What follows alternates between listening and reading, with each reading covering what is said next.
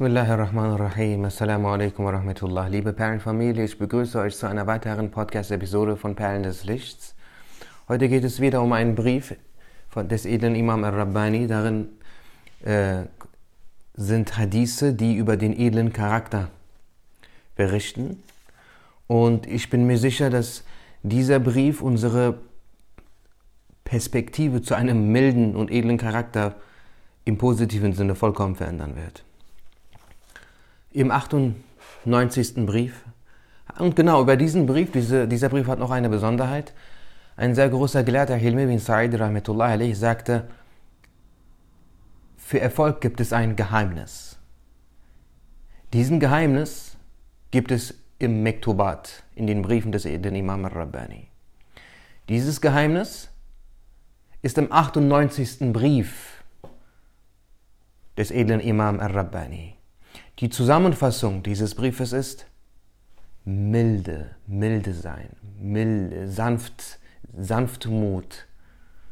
Ich lese diesen Brief vor. Der Gesandte Allahs, Friede sei mit ihm, sagte, Allah der Erhabene ist gütig, er liebt die Milde. Er beschert jenen, die milde sind, Segen, die er den Strengen nicht gibt. Nur die Milden erlangen diese Segen. Dieser Hadith ist im Sahih Muslim aufgezeichnet. Erneut im Sahih Muslim ist aufgezeichnet, dass er zu Aisha, möge Allah mit ihr zufrieden sein, sagte, handle mit Milde, hüte dich vor Härte und vor Schändlichkeit. Die Milde schmückt den Menschen und bereinigt ihn von der Schändlichkeit. Wieder im Sahih Muslim ist folgender Hadith zu finden. Wer nicht milde handelt, der hat damit eine Wohltat unterlassen. Und in einem weiteren, im Sahih al-Bukhari aufgezeichneten Hadith heißt es, der, den ich unter euch am meisten liebe, ist derjenige, der den besten Charakter hat. In einem weiteren Hadith, der von Imam Ahmed und Tirmizi, möge Allah sich ihre Erbarmen überliefert wird, steht geschrieben, Wem Milde gegeben wurde, dem wurde das Gute der diesseitigen Welt und des Jenseits gegeben. Wem Milde gegeben wurde, dem wurde das Gute der diesseitigen Welt und des Jenseits gegeben. In einem weiteren von Imam Ahmad, Tirmizi, Hakim und Bukhari, möge Allah sich ihre Erbarmen überlieferten Hadith heißt es, Schamhaftigkeit ist ein Zeichen des Glaubens. Wer Glauben hat, wird in das Paradies eingehen. Unzucht ist eine Schande und die Schändlichen werden in die Hölle eingehen. In einem weiteren von Imam Ahmed und Tirmizi überlieferten Hadith findet sich, ich berichte euch von der Person, der es verwehrt ist, dass sie in die Hölle eingeht, und für die es der Hölle verboten ist, dass sie sie verbrennt. Gebt acht. Diese Person ist jene, die es den Menschen leicht macht und sie milde behandelt. In einem weiteren von Imam Ahmed, Tirmizi und Abu Dawud überlieferten Hadith heißt es, Leute, die milde sind und es anderen leicht machen, sind wie jene, die die Zügel eines Reittiers in der Hand halten.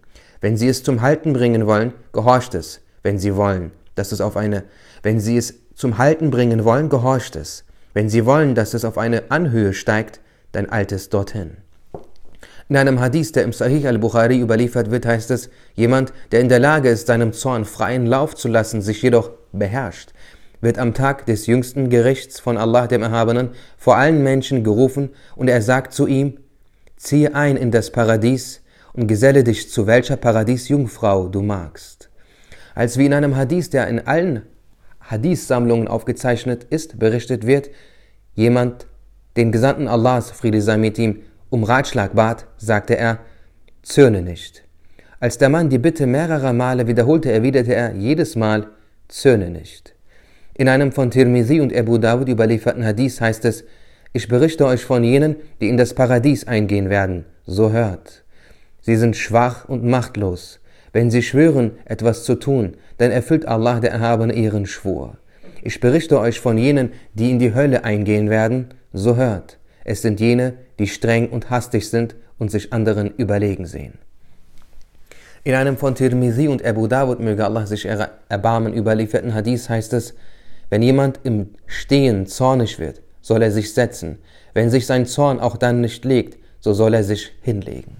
In einem von Taberani, Bayheki und Ibn Asakir, möge Allah sich ihre Erbarmen überlieferten Hadith steht geschrieben, so wie die Aloe, die Aloe den Honig verdirbt, so verdirbt der Zorn den Glauben.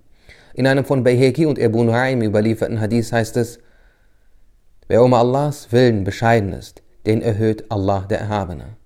Er selbst erachtet sich als klein, doch in den Augen der Menschen ist er groß. Wenn jemand sich anderen Menschen überlegen fühlt, erniedrigt ihn Allah der Erhabene, sodann wird er in der Sicht aller Menschen klein. Nur er selbst sieht sich groß. Dabei erscheint er sogar niedriger als Hunde und Schweine. In einem von Bayheki, möge Allah sich seiner Erbarmen überlieferten Hadith findet sich, als Musa, Friede sei mit ihm, sagt, fragte, Mein Herr, wer ist der Beste deiner Diener? wurde ihm geantwortet, derjenige, der verzeiht, obwohl er die Kraft hätte, Wiedergutmachung einzufordern. In einem Hadith, der von Abu Ya'la überliefert wird, heißt es, wenn jemand seine Zunge im Zaum hält, dann bedeckt Allah der Erhabene für ihn die Sachen, für die er sich schämt. Wenn er seinen Zorn im Zaum hält, dann hält Allah der Erhabene von ihm seinen Zorn am jüngsten Tag fern. Wenn jemand Allah der Erhabene anfleht, dann erhört er seine Bittgebete. Tirmidhi überlieferte, als Muawiyah, möge Allah mit ihm zufrieden sein, Aisha, Mutter der Gläubigen, möge Allah mit ihr zufrieden sein, einen Brief schrieb, in welchem er sie um Ratschlag bat, antwortete sie ihm, möge der Friede Allahs mit dir sein. Ich hörte vom Gesandten Allahs, dass er sagte, wenn jemand bei einer Angelegenheit, die den Zorn der Menschen verursachen würde, das Wohlgefallen Allahs des Erhabenen sucht, dann wird Allah der Erhabene ihn vor dem Übel, das ihn deswegen von den Menschen befallen mag, schützen. Wenn jemand Sachen tut, über die Allah der Erhabene zürnt, um das Wohlwollen der Menschen zu erlangen, dann überlässt Allah der Erhabene sein Anliegen den Menschen. Möge Allah der Erhabene uns und euch Erfolg darin geben, den in diesen Hadithen überlieferten Worten dessen zu folgen, der stets die Wahrheit sprach. Bemüht euch, diesen Worten entsprechend zu handeln. Das diesseitige Leben ist sehr kurz. Das Leid im Jenseits ist bitter und endlos. Weitsichtige und vernünftige Menschen müssen vorbereitet sein. Man soll sich nicht von der Schönheit und der Süße der diesseitigen Welt täuschen lassen. Würden die Ehre und der Wert des Menschen anhand des Weltlichen gemessen werden, dann müssten jene, die am meisten weltliche Güter besitzen, wertvoller und überlegener sein als alle anderen Menschen. Sich vom Schein der diesseitigen Welt täuschen zu lassen, ist Torheit. Man sollte diese kurze Zeit in der diesseitigen Welt als eine große Gabe sehen und Sachen tun, die Allah dem Erhabenen gefällig sind. Man soll den Menschen gegenüber gütig sein und ihnen Gutes tun. Es gibt zwei grundsätzliche Wege, um im Jenseits vor Leid sicher zu sein. Der erste ist, die Befehle Allahs des Erhabenen zu achten, Respekt für sie zu haben. Der zweite ist, Barmherzigkeit mit den Dienern Allahs des Erhabenen zu sein barmherzig mit den Dienern Allahs des Erhabenen zu sein und ihnen Gutes zu tun. Alles, was unser in seinen Worten stets getreue Prophet, Friede sei mit ihm, sagte, ist wahr.